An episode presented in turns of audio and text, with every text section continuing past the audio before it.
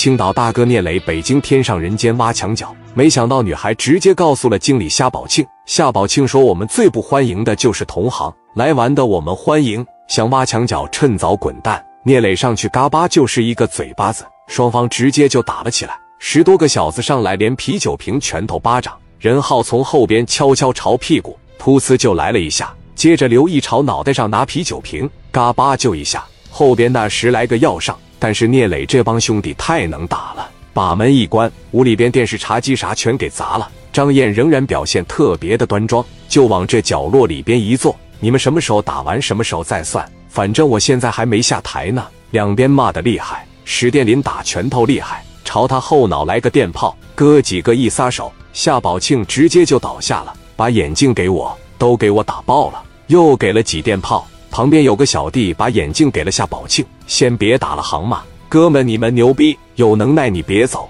一会瞧你们敢不敢。聂磊说：“我就在这待着不走，我看看你能给谁找来。一会你看小航来的海淀战神白小航，听说过吗？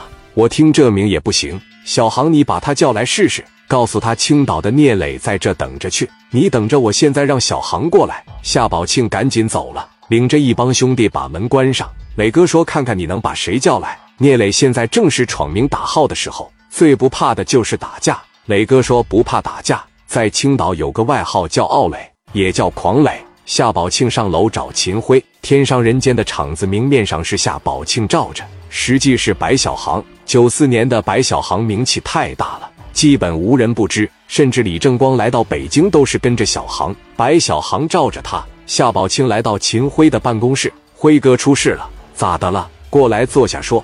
辉哥不知道从哪来了一帮人，好像是山东的。哇，咱家女孩让我知道了，过去理论的时候给我打了，你瞅这给我揍的，现在打的前列腺都有点疼。从山东过来的多少人呢？十五六个吧。行，你打算怎么办呢？要不行，把白小航找来吧。让他领着川子和小东过来收拾他们，就这十多人，白小航打他们不轻而易举吗？妈的，电视啥的都给砸了，把我也打了。秦辉这个厂子从开业到现在几个月了，没人敢在这摔一个玻璃瓶。北京流氓有一讲，动人不动场。秦辉就把电话就打给小航，小航接起电话，秦老板怎么了？你能不能领着人来天上人间？有人把宝庆打了，把包房里的电视啥也给砸了。谁呀？这么牛逼？从哪来的？不知道天上人间是我白小航罩着吗？